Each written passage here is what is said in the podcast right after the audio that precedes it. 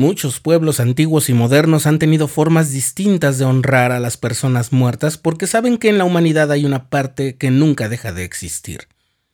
¿Cómo honramos a nuestros muertos? Estás escuchando el programa diario, presentado por el canal de los santos de la Iglesia de Jesucristo de los Santos de los Últimos Días.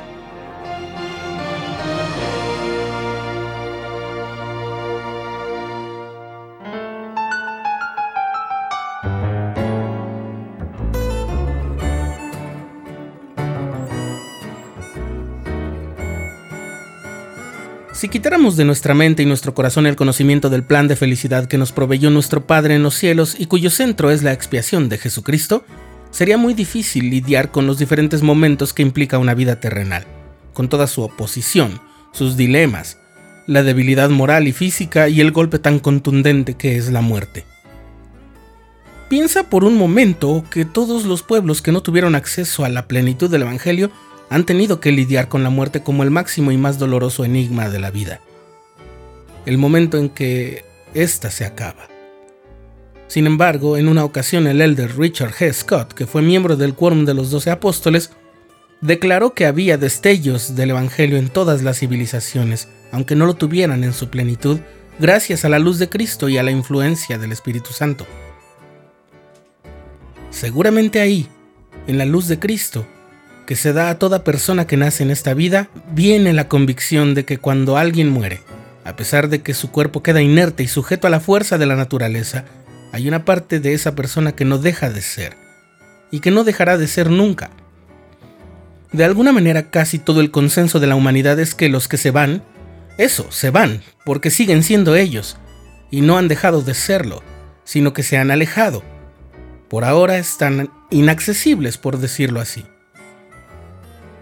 Algunas culturas tenían la idea de que al salir de esta vida aún había cierto trabajo que hacer, e incluso que debía haber una comparecencia final ante una autoridad que podía evaluar el corazón de los que querían entrar en el estado de felicidad permanente que espera a los justos. Este era el caso de los egipcios, que decían que los muertos viajaban hasta una especie de audiencia donde ponían su corazón en una balanza. Los griegos, por ejemplo, eran un poco más pesimistas, según la mitología clásica, los muertos debían luchar bastante para llegar a un estado de reposo. Primero debían viajar remando en un botecito rentado a un lanchero hasta las orillas de un sitio más bello que la vida mortal, pero no todos lo lograban. Las aguas sobre las que viajaban representaban el olvido. De modo que no todos lograban llegar a ese lugar hermoso y de hecho para los griegos, los muertos seguían padeciendo el dolor de las cosas que habían causado su muerte. Para ellos eso de morir no tenía muchas promesas lindas, pero igual sentían que los que se iban seguían siendo ellos mismos. Los romanos son un caso curioso.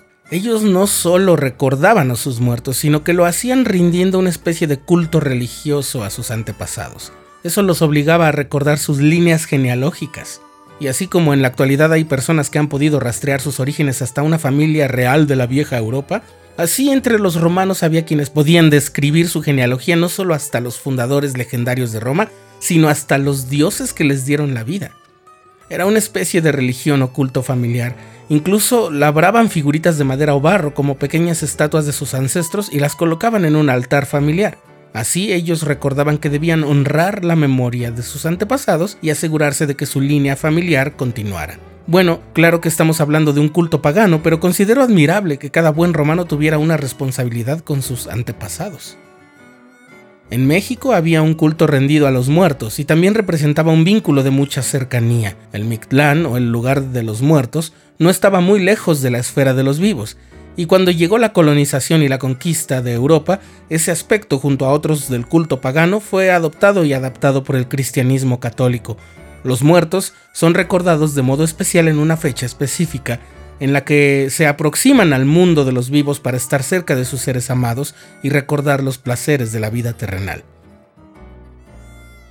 ¿Lo ves? Algo les dice que los que se han ido siguen siendo las mismas personas que eran aquí, siguen siendo nuestros familiares, nos siguen conociendo, amando y también saben que hay cosas a las que ya no tienen un fácil acceso estando en el mundo de los muertos. Eso suena bastante parecido a lo que dice el Evangelio restaurado, sin que ello quiera decir que ellos hayan tenido la verdad. Más bien lo que quiero decir es esto. ¿Sabes qué cosa no viene en todas estas culturas? Dos cosas principales que nos da el Evangelio restaurado y nadie más. Uno, un modo en el que podemos ayudarlos a obtener la vida eterna. Y dos, el conocimiento verdadero de lo que sigue tras la muerte. Gracias a la restauración conocemos el plan de nuestro Padre Celestial. Antes de vivir aquí vivimos con Dios. Él presentó el plan para que pudiéramos progresar y como parte del mismo dejamos nuestro hogar a su lado para venir a nuestra aprobación terrenal. Un redentor, Jesucristo, llevaría a efecto la expiación para librarnos de nuestros errores y la resurrección para todos.